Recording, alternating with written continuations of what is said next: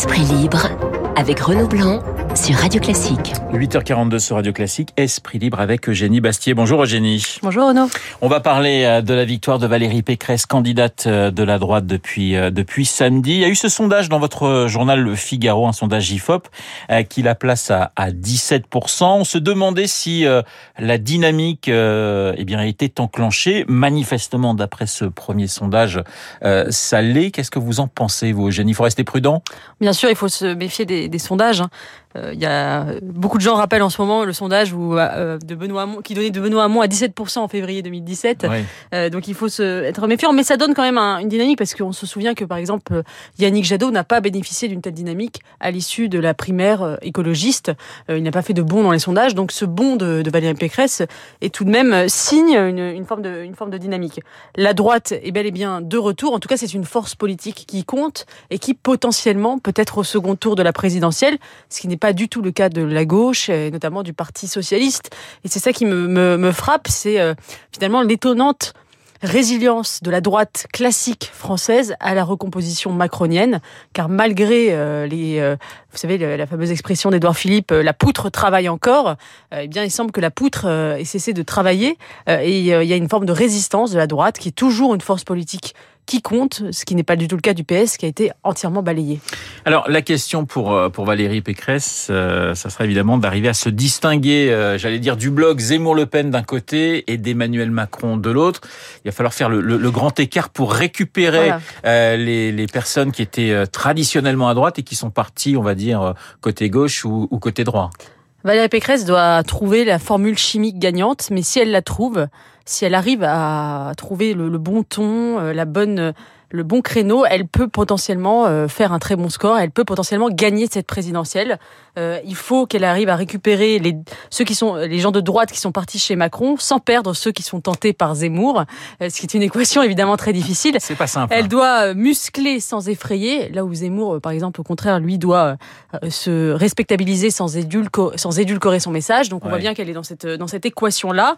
Mais elle a quand même de sérieux atouts. Elle a l'atout de la hum, de, de, la compétence, de la crédibilité. Elle a l'atout d'une forme de modernité face à Emmanuel Macron et ça va être très difficile pour Emmanuel Macron de, euh, de, de la contrer, en tout cas de, trouver une parade à, à, son discours, parce que le grand discours des macronistes depuis le début de cette campagne présidentielle consiste à mettre en avant le clivage entre populiste et modéré, raisonnable et extrémiste, en disant euh, il y a le parti de la raison, souvenez-vous ce que disait euh, Clément Beaune, nous sommes le parti de la raison face aux extrêmes, et il voulait instaurer cette dialectique-là, en gros Zemmour, Le Pen contre le parti des gens raisonnables. Or, Valérie Pécresse peut bouleverser ce clivage-là en réinstaurant un clivage euh, droite-gauche. Euh, et ça va être euh, très intéressant à suivre et intéressant de voir quelle va être la parade du macronisme à, cette candidature de Valérie Pécresse. Pour le moment, et dans votre sondage IFOP Le Figaro, Emmanuel Macron est toujours à 25%, c'est-à-dire que pour l'instant, il garde le même socle, hein, Eugénie. Tout à fait, il garde le même socle. Euh, il, euh, il n'est pas encore rentré en campagne. Euh, on verra ce qu'il en sera quand il sera véritablement dans le bain politique. ce qui est sûr, c'est qu'aujourd'hui, enfin, on oublie un peu vite que le, on pense que le, le, macronisme est désormais à droite, mais il faut jamais oublier que le socle militant du macronisme est quand même à gauche, c'est 45% des électeurs de François Hollande. Ce qui rend Emmanuel Macron prisonnier finalement de cette base électorale et qui laisse une marge de manœuvre à Valérie Pécresse pour essayer de séduire euh, les gens de droite partis chez Macron. Alors le sondage a été réalisé euh, en, en, très grande partie avant le meeting d'Éric Zemmour à, à, Villepinte. Ce grand meeting euh, d'Éric Zemmour, à peu près 10-12 000 personnes, vous, vous parlez, vous, d'un meeting réussi, Eugénie? D'un point, de vue logistique et d'un point de vue organisationnel, c'était effectivement une réussite. Il a eu... Il a réussi à rassembler du monde, il a réussi à relancer sa campagne, il a réussi à faire un discours euh, en corrigeant finalement ses faiblesses de tribun et en montrant qu'il était capable euh, d'être euh, un orateur et pas seulement un polémiste. Donc oui, sur ce plan, ça a été, ça a été réussi. Il a, il a, il a tenté un semblant de, de normalisation, je dirais, dans son discours. il y a eu cette fameuse phrase "Je tends la main aux musulmans", qu'on n'avait jamais entendu de sa part. Donc, a une forme de il peut, il peut se permettre une forme de normalisation, puisqu'il est allé tellement loin dans un sens qu'il peut se permettre euh, de normaliser sans édulcorer son message. Euh, alors là, je, je dirais finalement qu'aujourd'hui, euh, Éric Zemmour, euh, si je pouvais résumer dans une formule, finalement, ses, ses meilleurs alliés sont ses, sont ses ennemis et ses meilleurs ennemis sont ses amis. Parce que quand on voit en fait la bêtise effectivement de ses ennemis antifascistes, euh, de salon ou de rue, qui le comparent au retour du fascisme, etc., et qui euh, qui, le caricature, etc., on peut se dire que ça peut lui donner une force. Et en même temps, quand on voit ses amis et une certaine violence qui s'est exercée dans ce meeting, qu'il faut quand même dénoncer, même s'il y a une violence exercée à l'égard d'Éric Zemmour, puisqu'il s'est fait agresser pendant ce meeting, il y a eu quand même une violence de ses militants. Euh, il va falloir que euh, fasse le ménage aussi dans ses propres rangs, en faisant attention parce que les moutons noirs euh, de l'extrême droite, qui ont parfois des comportements euh, violents, notamment à l'égard des journalistes, euh, ne, ne, soient pas dans ces meetings. Et, je dois dire que quand on se plaint d'être censuré, ce que font tous les, militants d'Éric Zemmour, à juste titre, parce que Zemmour est censuré, il y a des tentatives de censure envers lui, on doit aussi garantir la liberté des journalistes, notamment dans les meetings, ce qui n'a pas été toujours le cas dimanche dernier. Pendant ce temps-là, Marine Le Pen est très très discrète. Elle a raison pour vous, Eugénie, d'être relativement discrète parce qu'il bon, y a cet épisode qui a été un épisode pour la droite, ce combat avec Éric Zemmour, là, l'ancienne présidente du, Front National, puisqu'elle ne l'est plus pendant cette campagne, et voilà, est très silencieuse. Vous pensez que c'est plutôt une bonne stratégie de sa part? Écoutez, je pense que Marine Le Pen euh, attend patiemment euh, que Éric Zemmour trébuche. Euh, elle, elle, elle, la semaine qui précédait le meeting, elle était plutôt en confiance puisque euh, suite à diverses erreurs du candidat, il avait euh, commencé à chuter. Là, il semble avoir un bol d'air avec ce, ce meeting. Euh, peut-être qu'elle attend la prochaine, le prochain dérapage ou la prochaine chute patiemment, en elle gardant sa constance et une forme de oui de, de, de cap euh, qui ne varie pas, euh, en, en, pariant peut-être sur les faiblesses euh, du candidat pour elle apparaître comme une, une alternative crédible. Cette campagne présidentielle, elle a à peine commencé, mais elle va être assez intéressante, je pense. Il va se passer pas mal de choses d'ici le mois d'avril, Eugénie. Tout à fait, et on voit bien que aujourd'hui le, le, le, le point de dire, l'équilibre de cette campagne se situe plutôt à droite et on assiste à une forme de, de guerre des droites qui se dessine entre, euh, entre Valérie Pécresse, Éric Zemmour, Marine Le Pen et euh, peut-être Emmanuel Macron si euh, il joue le candidat de droite, il ne décide pas de. Enfin, on verra quel, quel manteau il, il, endossera pendant cette campagne. Merci Eugénie, Eugénie Bastier, ma consoeur du Figaro, pour commenter l'actualité politique. Dans un instant, un très grand compteur et une voix unique sur Radio Classique. À tout de suite. Renaud Blanc sur Radio Classique. Et une date à retenir pour tous les auditeurs de Radio Classique. Le 21 décembre prochain, à 20h30, Salgavo, Franck Ferrand invite la mezzo-soprano Karine Dehé. Un moment de complicité pour évoquer le destin de trois grandes cantatrices du 19e siècle. Un conteur hors pair, je le disais. Une voix absolument unique pour une soirée qui s'annonce exceptionnelle. Je tiens à dire à nos auditeurs qu'il reste des places. Rendez-vous sur le site de Radio Classique pour réserver. Bonjour Karine Dehé. Bonjour. Bonjour Franck Ferrand. Bonjour Renaud, bonjour à tous. C'est un plaisir de vous accueillir tous les dans notre studio. Franck, je vais vous, je vais donner la parole à Karine dans, dans un instant, mais présentez-nous en quelques mots cette soirée du, du 21 décembre au Salgavo Je pense que vous avez, Renaud, employé le bon mot, celui de complicité.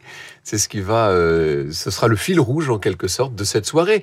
Une de plus, d'une certaine manière. Hein. J'ai déjà eu l'occasion de recevoir un certain nombre de nos très grands musiciens sur la scène de Gaveau. Eh bien, là, j'avoue que en recevant Karine Dehaye, c'est une amie que je reçois en même temps qu'une de nos plus grandes sopranos. Elle en fait, elle va être la diva, elle va incarner ces divas du 19e siècle qu'ont été Maria Malibran, Isabella Colbran ou un petit peu plus tard Pauline Villardot. Alors Karine Day, vous allez faire revivre grâce à votre voix la, carrière de ces trois grandes cantatrices et vous débutez par Mozart. Mozart, c'est le point, le dénominateur commun entre, entre vous et ces cantatrices du 19e siècle c'est un des dominateurs euh, communs, effectivement. Et en plus, c'est vrai qu'Isabelle Lacolbran a été la première à chanter euh, Mozart en Italie. Elles ont toutes chanté du, du Mozart. C'était vraiment un compositeur qu'elles adoraient. Et après, elles ont eu la chance, effectivement, de pouvoir créer des rôles écrits exprès pour elles par des, compositeurs voilà que l'on connaît très bien, qui sont Rossini, Donizetti, Bellini. c'est un très très beau programme, hein, effectivement. On espère. Ouais, oui, non, non, mais je, déjà c'est très très alléchant sur le papier. C'est important, c'est c'est touchant même pour vous de faire revivre le temps d'une soirée la, la carrière de ces femmes du 19e siècle, de, de ces consoeurs, si je puis dire. Oui, parce que quand on voit qu'elles ont créé les rôles et que nous, on doit rentrer justement dans, dans, dans leur peau, c'est quelque chose de, de, de, de, touchant au départ, en se disant est-ce que notre voix euh, voilà, correspond aussi à la vocalité de, de ces femmes Et puis quand on lit aussi tous les écrits qu'il y a sur ces femmes, euh, voilà, on se dit qu'elles ont eu des destins extraordinaires. Donc oui, très très très heureuses. Oui, car ce, ce sont des histoires que nous racontons. Euh, nous allons évidemment nous plonger dans une époque assez incroyable qu'on a oublié aujourd'hui, disons-le, euh, tout ce qu'a pu être euh, ce, ce, chant incroyable, tout ce qu'ont pu être les grandes soirées de la monarchie de juillet, euh, du milieu du 19e siècle jusqu'au Second Empire. Il y a eu à ce moment-là un moment privilégié euh, qui d'ailleurs était destiné à l'époque à un public tout à fait privilégié aussi, disons-le.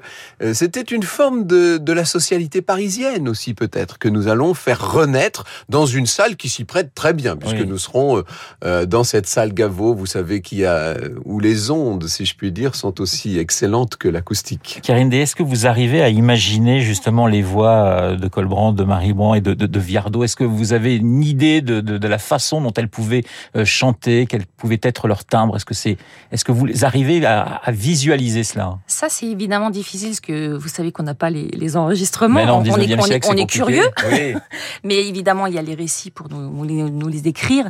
Euh, la tessiture aussi, forcément, parce que Eh quand on voit la, la, la, tessiture de chaque rôle, on, là, on imagine vraiment la vocalité de ces femmes. Euh, on sait aussi, euh, voilà, par exemple, je pense à Pauline Viardot, d'après euh, Reynaldo Hahn, il disait, voilà, elle pouvait monter au contre-ré, elle avait le fa dièse grave. Alors voilà, on arrive à imaginer les, et puis, quand on voit l'écriture de ces rôles qui ont été écrits exprès pour euh, pour ces femmes, euh, c'est vrai que c'est voilà, ça nous donne un indice. Il y a un, il y a un destin qui vous touche plus euh, qu'un autre, j'allais dire, parmi ces trois grandes cantatrices? Les, les trois destins, en fait. Et je poserai la, la Moi, même question que à Franck. Bah, alors, peut, alors peut-être, j'ai envie de dire que Malibran, euh, malheureusement, qui est qui est morte euh, très tôt, Et voilà, 28 ans. 28 ans Le fait de exactement. mourir si jeune Bah voilà. l'a rendu peut-être plus, Encore. plus proche. Bah exactement, da- parce qu'on se dit, on se dit, bah oui, si elle avait vécu plus longtemps, qu'est-ce qu'elle aurait fait aussi derrière? Enfin, c'est ce genre de choses. Franck, la même question. C'est- Malibran aussi pour vous? Non, c'est. Je pense que nous aurons l'occasion, et ça tombe bien parce que c'est plutôt vers la fin du programme, nous aurons l'occasion de nous apesantir un peu plus sur euh, le destin étonnant de Pauline Viardot. Je suis toujours étonné de voir à quel point euh, cette Pauline Viardot est un peu le, le parent pauvre de l'historiographie euh, musicale de, de- de cette période. Il y a tellement à raconter sur elle, les gens qu'elle a qu'elle a côtoyés, le en quelque sorte, l'esprit qu'elle a incarné. C'est ça que nous allons essayer de toucher du doigt au cours de cette soirée, qui restera quand même un grand moment de fête et une soirée de Noël, hein, disons-le. Le, le 21 décembre, vous, im- vous imaginez bien qu'on va essayer de, de voilà, de, de, de, de faire oublier à, à tous nos, à tous nos spectateurs et à tous nos auditeurs, aux gens qui viendront acclamer Karine, parce que ça va être le cas. On va essayer de leur faire oublier tous les petits Voilà. problèmes de l'époque. Il reste des places. Et puis euh, au piano, on aura Antoine Paloc. Exactement, qui est un complice euh, de, de, de, de tous mes récitals. Oui. Et je suis très heureuse d'ailleurs de faire ce, ce concert euh, euh, avec Franck parce que c'est ma seule date parisienne. Oui, vous Je êtes très rare. Vous Mais êtes oui. trop rare, euh, Dans, dans cette saison, voilà, Hein c'est ma seule date parisienne parce que là, évidemment, j'arrive de Zurich. Moi, ma prochaine production, ce sera aussi à, à Bruxelles. Donc, c'est vrai que là, pour le coup, je, voilà, c'est c'est ma seule date parisienne et je suis très, très, très heureuse de partager la scène avec Franck et Antoine à cette occasion. Et on vous entendait dans, dans un air de, de Rossini, concert exceptionnel, Salgavo en partenariat avec Radio Classique, mardi 21 décembre à 20h30. Il reste des places, chers auditeurs. Allez va sur pas en le- rester longtemps, mon Non, ami. pas beaucoup, pas beaucoup, mais c'est pour ça que je leur dis dépêchez-vous, allez sur notre site et ce sera l'occasion effectivement d'entendre Karine Day, qui est trop rare en France. Merci beaucoup d'avoir été dans notre studio. Franck, je vous garde sous la main parce que j'ai besoin de vous juste après 9h Allons bon. et juste après le journal de Lucille Bréau. À tout de suite. Vous écoutez Radio Classique. Avec la gestion Carmignac, donnez un temps d'avance à votre épargne.